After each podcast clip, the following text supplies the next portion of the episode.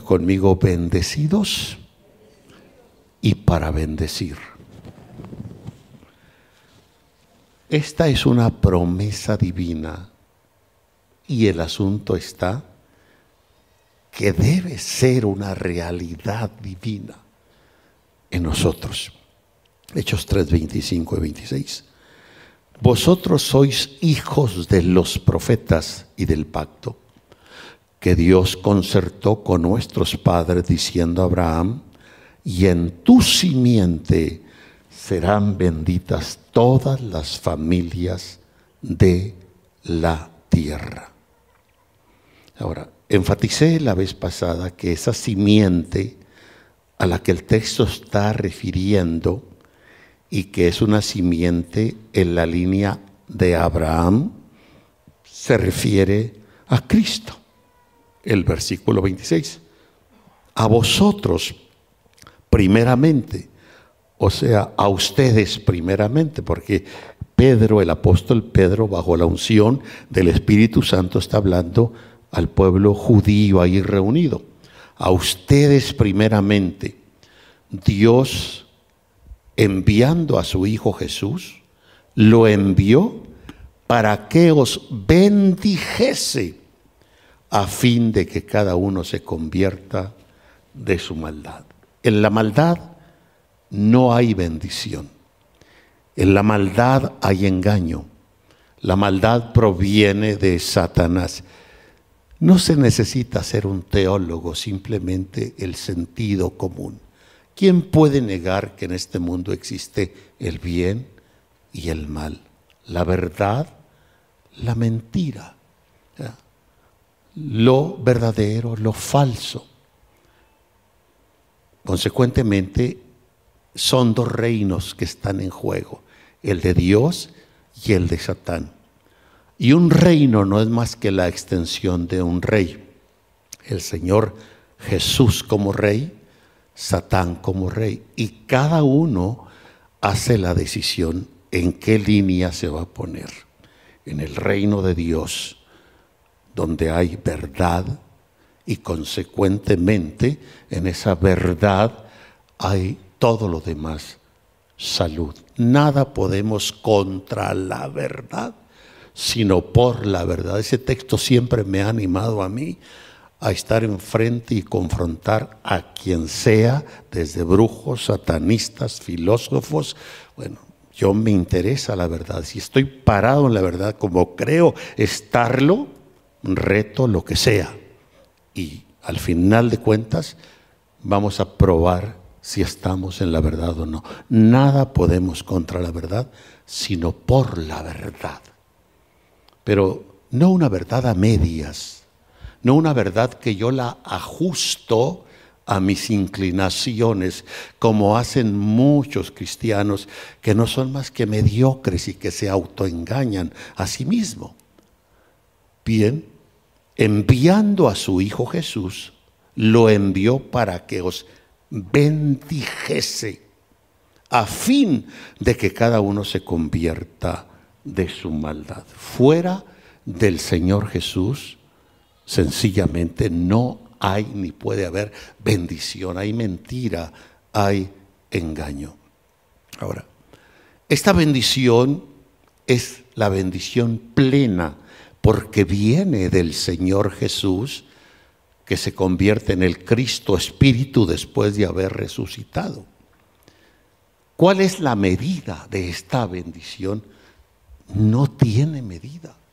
Es una bendición a plenitud, a cabalidad en todas las áreas de nuestro ser, en nuestro espíritu, en nuestra alma, en nuestro cuerpo, en nuestras finanzas.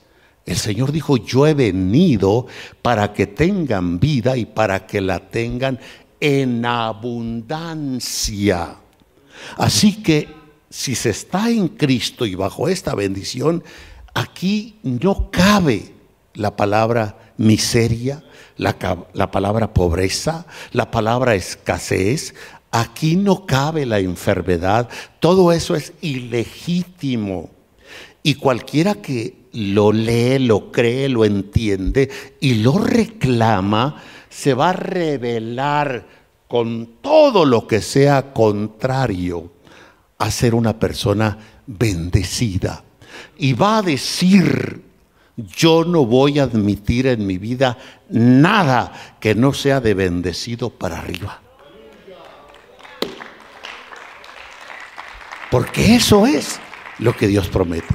Ahora, pueda que esté en alguna condición de prueba o me tropecé o me caí o cometí el error. Sí, pero lo peor de una caída, lo peor de un error es quedarse allí. Es sencillamente levantarse, volver a recapitular su vida y decir, eso no es para mí. Dios no me hizo una víbora para andar arrastrándome miserablemente en el piso. Entonces, vamos a rebelarnos contra todo lo que no sea bendición en nosotros. Vidas bendecidas por gracia de Dios. Familias bendecidas por gracia de Dios.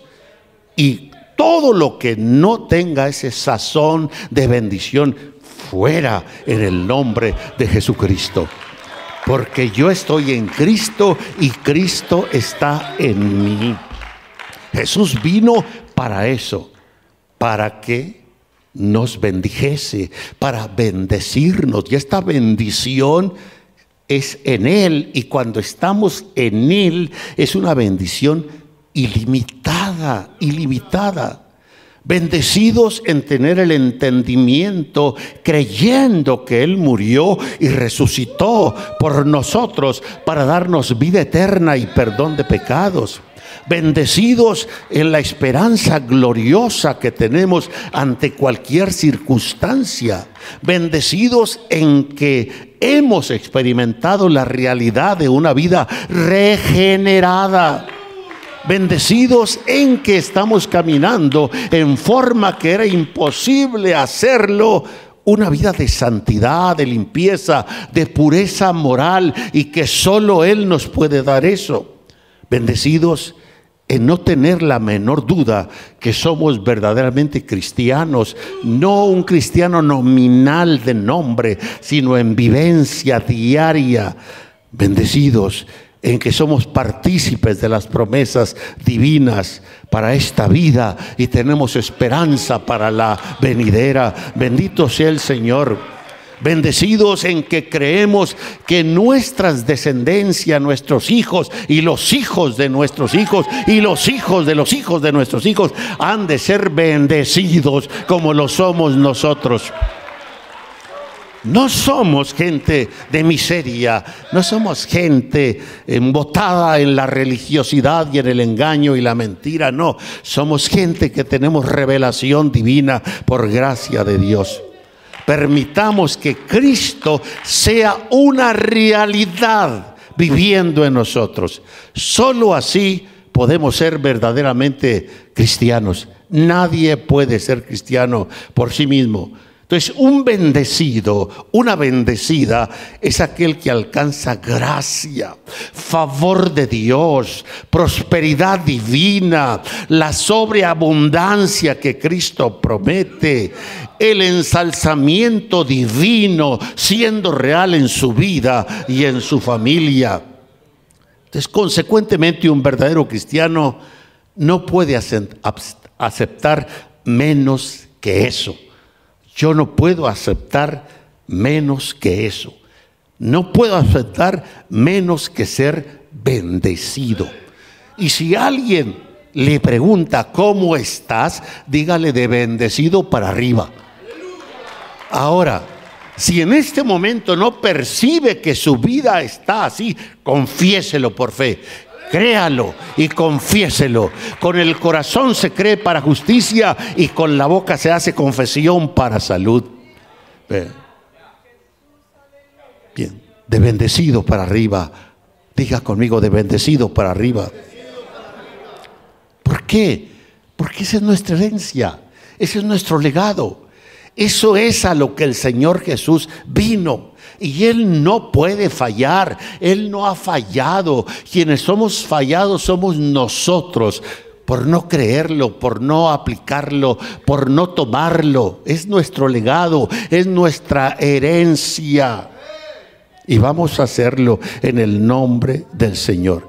Entonces, cualquier cosa que sea fuera de ser bendición, debemos rebelarnos contra eso. Pero ¿qué hace la gente? Ay, pobrecito de mí. Estoy salado, esta es mi cruz, esto es, y le hace al sufrido y al mártir y al llorón, y ahí el diablo lo acaba de atar hasta que lo lance al infierno. No, me revelo en el nombre del Señor Jesucristo contra todo lo que no sea de bendecido para arriba. Entonces, es ilegítimo en los herederos de las promesas divinas que haya pues estados de miseria, de desespero, de frustración, de ansiedad. Yo he pasado momentos así por X circunstancias, pero usted cree que me quedo ahí, ay, no, no, yo me levanto y peleo y guerreo. Y si tengo que pasar la noche orando, paso la noche orando. Pero sé que la victoria es mía, a final de cuentas, como lo ha sido siempre y como será en el nombre de Jesucristo. Vamos a levantarnos como lo que somos los herederos de Dios y los coherederos juntamente con Cristo.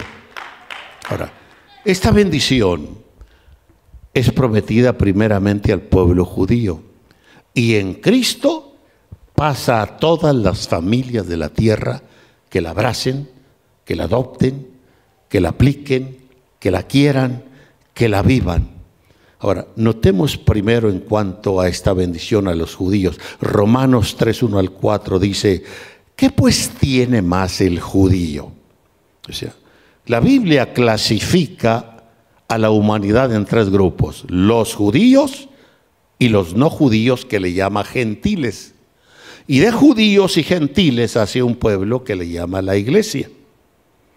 La iglesia surge y son miembros de la iglesia los que tienen la experiencia de la regeneración, de ser nuevas criaturas. Estas nuevas criaturas no lo tiene el judío por ser judío, ni lo tiene el gentil por ser gentil. Eso ocurre porque Cristo viene a nuestras vidas y nos hace nuevas criaturas, nos regenera, nos cambia. Cristo se hace una realidad morando en nosotros. Ahora, al judío primeramente baja del cielo Dios encarnado en Jesús. Y para ellos primeramente es para que sean bendecidos. Pero no es el tema cómo es que esto brinca a nosotros. Pero ¿qué pues tiene más el judío o qué aprovecha la circuncisión, que es una práctica judía hasta hoy en día? Mucho. En todas maneras, dice el verso 2 de Romanos 3, lo primero ciertamente que la palabra de Dios les ha sido confiada. Si es la primera bendición que tiene el pueblo judío sobre los demás pueblos, que es el pueblo que Dios eligió para hacer bajar su palabra a la tierra a través de patriarcas y profetas. Son los depositarios, el depósito de la revelación divina que bajó del cielo a la tierra. Y es al pueblo judío. Así que tenemos Biblia, lo que hoy en resumen llamamos Biblia, Antiguo, Nuevo Testamento. Gracias a Dios por el depósito que Dios usó, que son los judíos. Entonces, es lo primero, que la palabra de Dios les fue revelada, confiada. Verso 3, pues que si algunos de ellos han sido incrédulos o no lo creen, la incredulidad de ellos habrá por eso hecho vana la verdad de Dios. Eso es como los necios supuestos ateos, ¿no?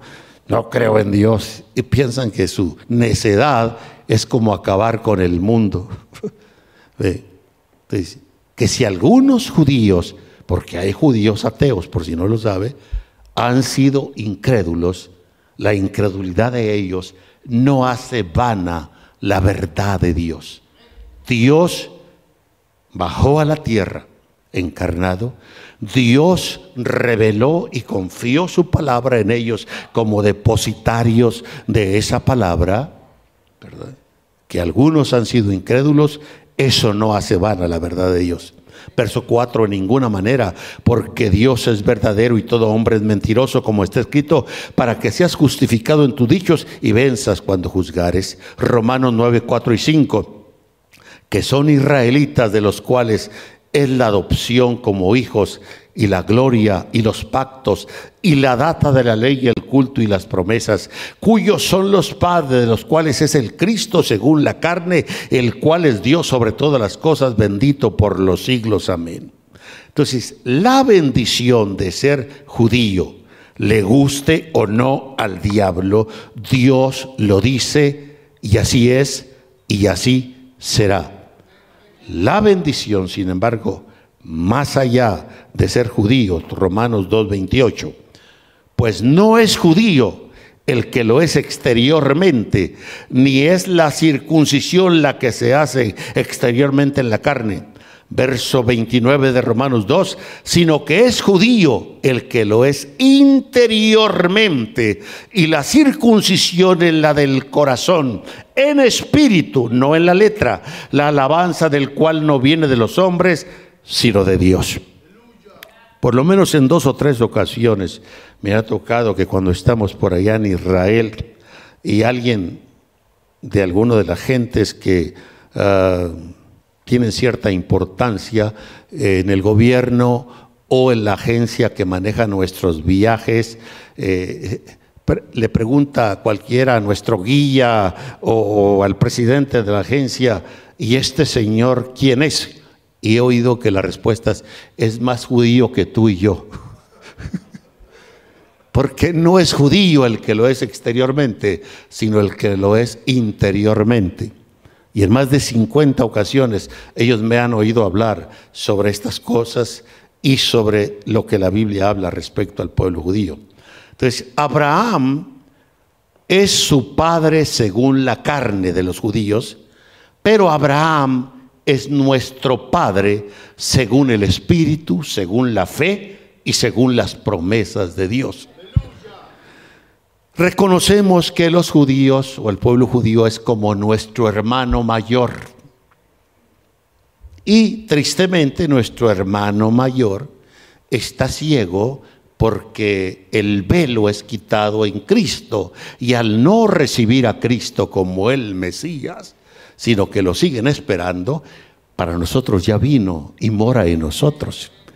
Bien, Gálatas 3:29 dice, y ahora que ustedes pertenecen a Cristo, son verdaderos hijos de Abraham. ¿Quiénes pertenecen a Cristo? Esos son hijos de Abraham. Entonces, ya no solamente Abraham tiene aquellos hijos según la carne, los judíos, sino que ahora la familia se le engrandeció. Ahora somos judíos interiormente los que somos de Cristo. Y ahora que pertenecen a Cristo, Gálatas 3:29, según la nueva traducción viviente, son verdaderos hijos de Abraham, son sus herederos y la promesa de Dios a Abraham les pertenece a ustedes. O sea que todo lo que Dios prometió en Abraham y al pueblo judío, ahora también nos pertenece a nosotros, porque somos miembros de la misma familia. Somos de circuncisión del corazón. Efesios 2, 11 al 18 dice, no olviden que ustedes, los no judíos o los gentiles, antes estaban excluidos eran llamados paganos, incircuncisos por los judíos, quienes estaban orgullosos de la circuncisión, aun cuando esa práctica solo afectaba su cuerpo, no afectaba su corazón. En esos tiempos ustedes, los que no eran judíos según la carne, vivían apartados de Cristo. No se les permitía ser ciudadanos de Israel y no conocían las promesas del pacto que Dios había hecho con ustedes.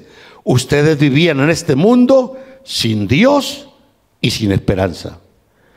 Así viven las gentes que no conocen a Cristo, sin Dios y sin esperanza. Así vivían las naciones antes que Cristo viniese y derribase la pared intermedia de separación entre judíos y gentiles, sin Dios y sin esperanza.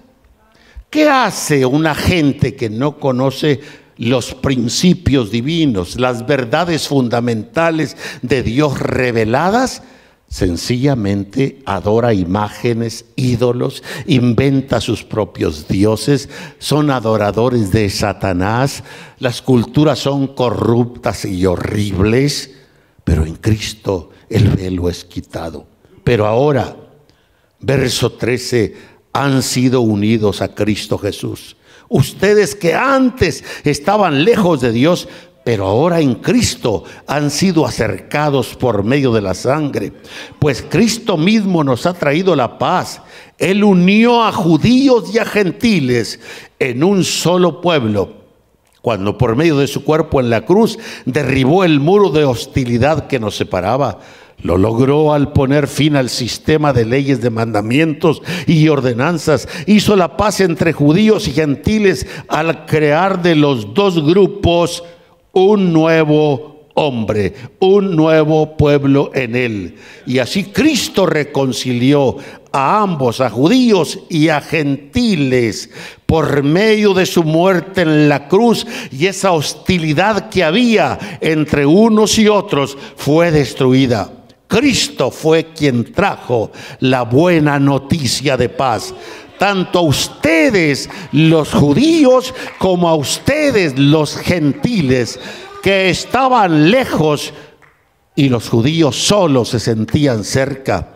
Ahora en Cristo podemos tener acceso al Padre por el mismo Espíritu. Aleluya. Gracias al Cristo que lo hizo por nosotros.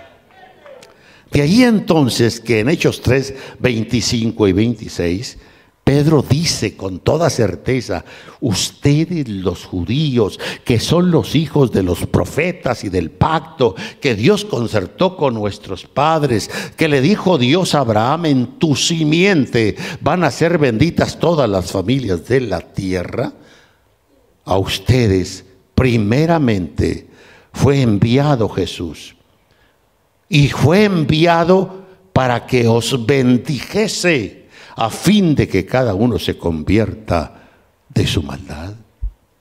Entonces, si esta bendición es para cualquiera que lo cree, que lo abrace, Debemos entonces revelarnos cada familia de sobre la faz de la tierra contra todo lo que sea miseria, dolor, enfermedad, desgracia, pobreza y no admitir en nosotros y en nuestras familias más que el ser bendecidos, de bendecidos para arriba. Bendito sea el Señor. Ahora note esta elección que Dios ha hecho no es un asunto de ocurrencia divina.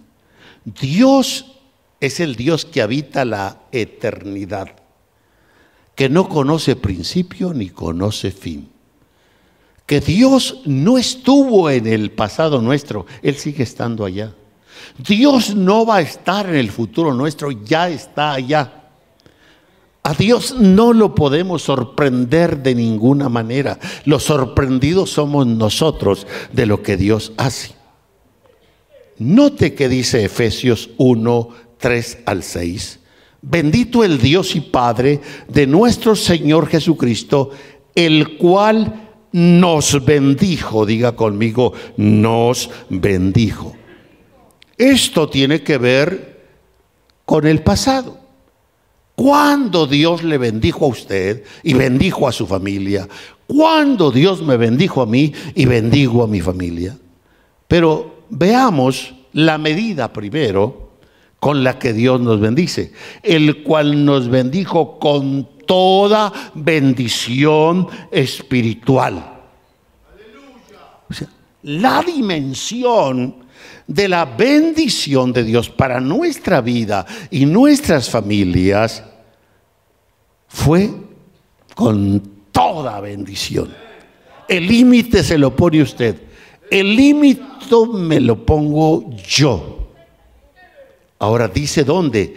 En lugares celestiales en Cristo. Quiere decir que usted y yo estábamos en lugares celestiales en Cristo. Y que fuimos enviados a este mundo para tomar este velo de carne, este forro de carne. Pero en esencia somos espíritu. Y en esa esencia que somos espíritu, estábamos en lugares celestiales en Cristo.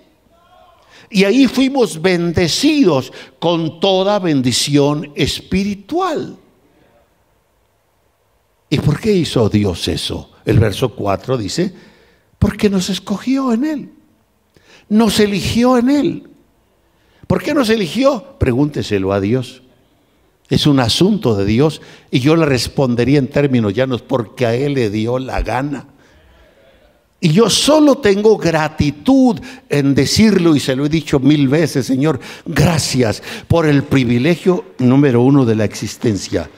Gracias, número dos, por el privilegio de la elección tú me elegiste a mí, yo no te elegí a ti.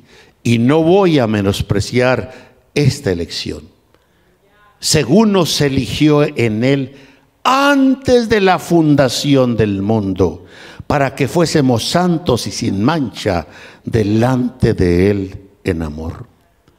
Dios no me eligió hace 53 años que vine a este camino, no, ya me había elegido desde antes de la fundación del mundo. Ahí fue cuando yo me di cuenta que era un elegido, como le pasó lo mismo a usted.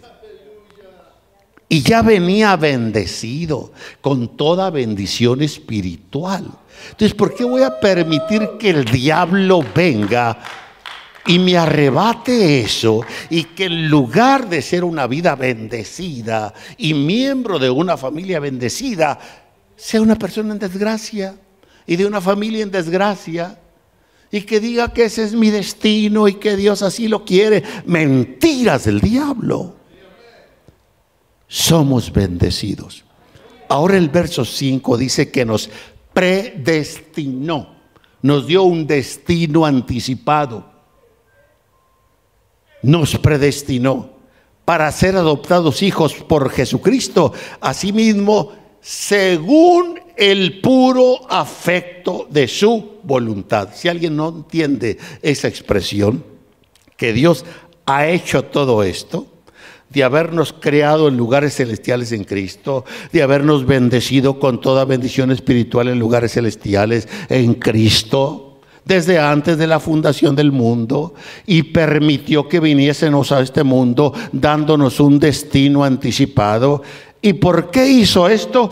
Pues porque lo hizo según el puro afecto de su voluntad. Y si no entiende la expresión, es lo que ya dije, porque a él le dio la gana. ¿Y quién va a decirle que no? Y gracias a Dios que somos parte de esos elegidos pero dice que somos para alabanza de la gloria de su gracia con la cual nos hizo aceptos en el amado. No entro más en detalles porque se va el tiempo. Primero Pedro 3.9, Dios mío, que se pare el reloj. Primero Pedro 3.9 no volviendo mal por mal, ni maldición por maldición, sino antes por el contrario, bendiciendo. Diga conmigo, bendiciendo. Apunte al que está al lado con mucho respeto y dígale, siempre tienes que bendecir, nunca maldigas. ¿Por qué? Muy sencillo. Si usted es un heredero de estas promesas y usted es un bendecido, ¿Qué hay en usted? Bendición. ¿Cómo usted puede maldecir si todo lo que está en usted es bendición? si usted es una persona bendecida y todo lo que está en usted es bendición, usted no puede soltar nunca maldición. Cada uno damos según tenemos. Entonces, si usted es un bendecido, usted está para bendecir. Bendecidos para bendecir. Ahora, si usted se atreve a quebrar este principio, siendo un bendecido y soltando maldición, eso es inapropiado. No puede soltar maldición cuando solo lo que está en usted es bendición. Pero además, cuando usted maldice, la maldición está fuera de Cristo. Se mete a terreno del enemigo y le da legalidad a Satanás para que entre a su vida. Desde el momento que dice vida maldita y que maldito acá y maldito allá y maldito mi trabajo y, hasta los hijos los maldicen. Maldito este chamaco, maldito. ¿Cómo, pueden ser gentes bendecidas? ¿Cómo pueden ser esas familias, familias bendecidas y todo lo que confiesan es maldición? Dice, primero hay que estar en Cristo y tomar ese legado, esa promesa, esa herencia de bendición. Y ser un bendito y como bendito nunca puede maldecir. A veces me han dicho, ¿qué acaso no hay alguien que hable mal de usted? No hay toneladas, ni me conocen algunos. Y otros me lo han dicho. ¿Y usted cómo reacciona? ¿Los bendigo? Mi parte es bendecirlos, yo no tengo otra cosa para ellos. Y Dios estoy seguro que me mandó a este mundo para bendecir a la gente, no para maldecir a la gente. Bendecid, bendecid y no maldigáis. Sino antes, por lo contrario, bendiciendo, sabiendo que vosotros sois llamados para que poseáis bendición en herencia. ¿Cuál es su herencia? ¿Cuál es mi herencia? La bendición. ¿Cómo debo estar yo bendecido? ¿Qué debe salir de mí? Bendición. Son principios divinos que si los vivimos vamos a cambiar nuestra condición personal, familiar, en la manera de cambiar al mundo. Así que lo único que podemos recibir y ser es de bendecidos para arriba. Esa es nuestra posición, es nuestra posesión, es nuestra herencia, bendición de ser el ser bendecidos. Ahora, si no se siente así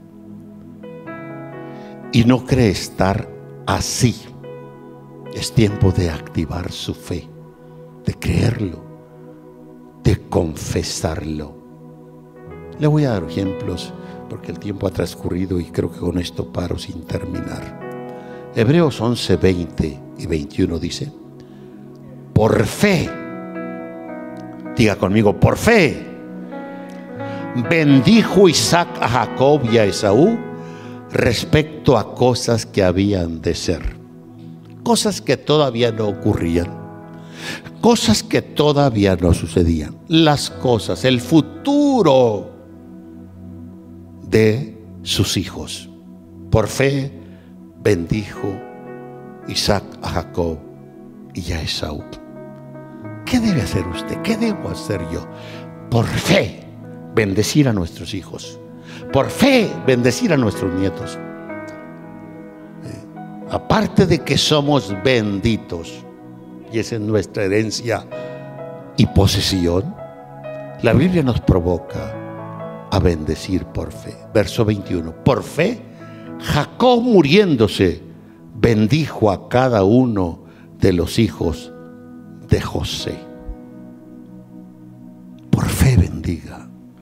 Por fe confiese bendición. Por fe bendiga a sus hijos aunque sus hijos anden ahorita de lo peor. Les contaba uno de tantos testimonios que hay estando, creo que en Phoenix, en una actividad. pasó un hombre y empezó a tocar el teclado y a cantar maravillosamente. Y empezó a dar su testimonio. Y dijo, yo nací en una familia cristiana. Llegué a dormir de niño en las bancas. Aprendí a tocar para Dios. Me convertí en un músico profesional. Canté para Dios. Me llamaron a la guerra, creo que la de Vietnam. Y por lo que quiera, temores, amistades, alejamiento de Dios, terminé siendo un drogadicto. Un drogadicto. Caí en lo peor y en lo más bajo.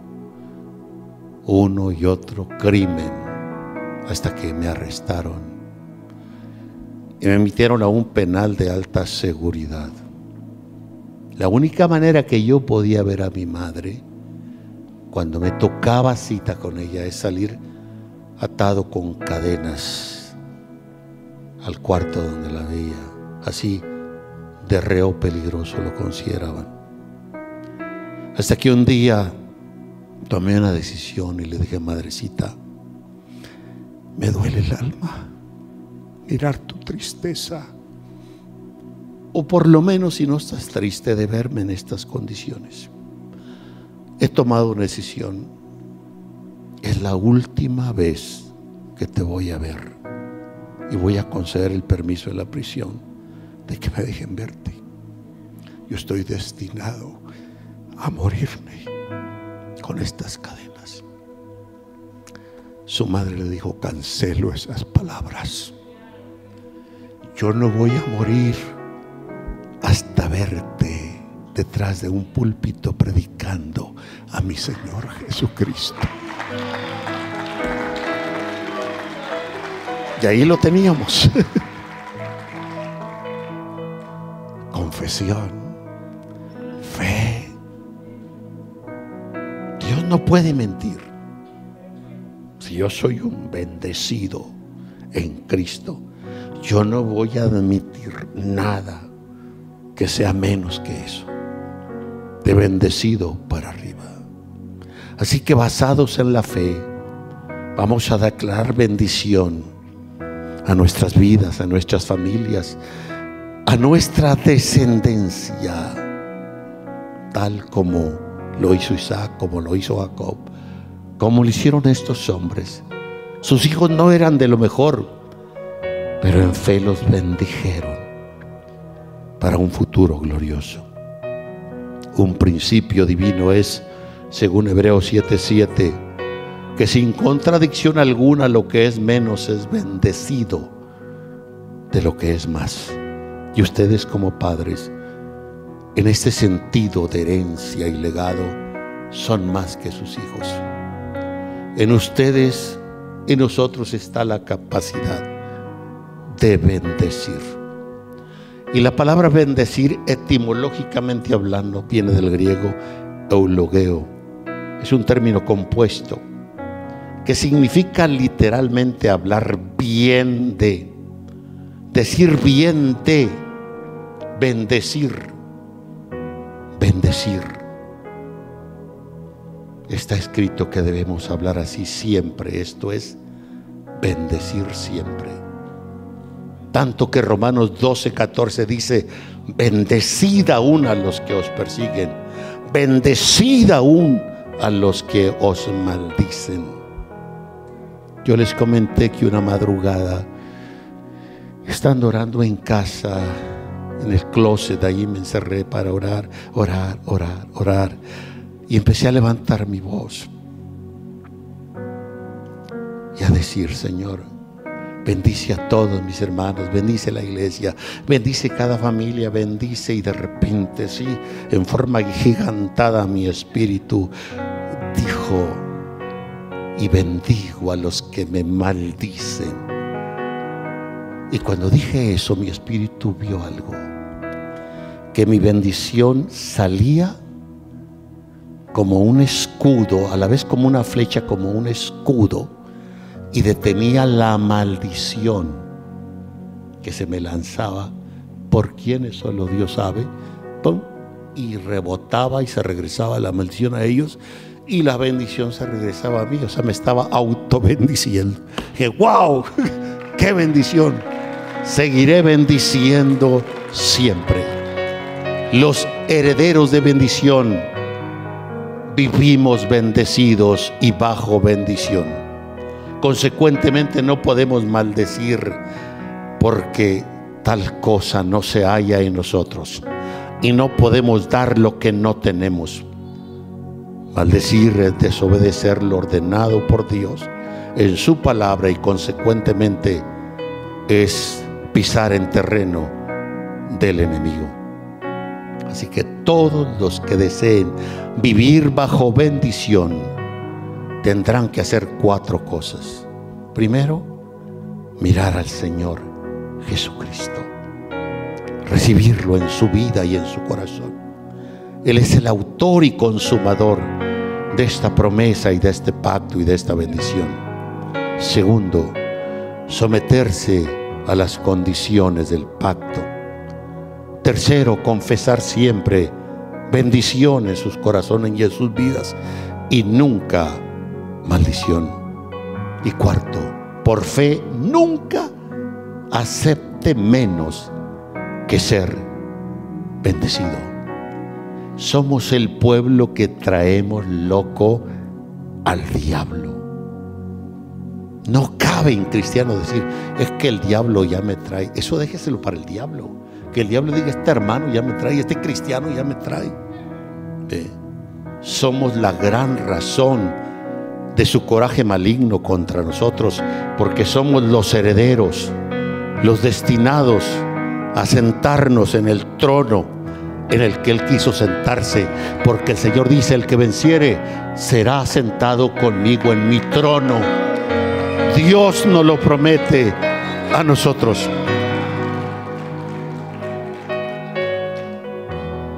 Él quisiera ser el heredero de Dios, pero eso está destinado para nosotros. ¿Por qué no vivir entonces como personas bendecidas, como familias bendecidas? ¿Por qué no creerlo? ¿Por qué no confesarlo? ¿Por qué no vivirlo? ¿Para qué lamentos? ¿Para qué tristezas? ¿Para qué llorar? Vivamos en bendición y consecuentemente en el gozo del Señor. Él lo ha hecho todo. Nos resta creerlo y aplicarlo a nuestras vidas. Puede ponerse de pie ahí donde está por un momento. Puede echar mano de la fe que hasta hoy usted tiene. Puede cerrar sus ojitos y con actitud de un verdadero creyente levantar sus manos al cielo y decir, Señor, perdóname. No voy a admitir en mi vida menos que de bendecido para arriba.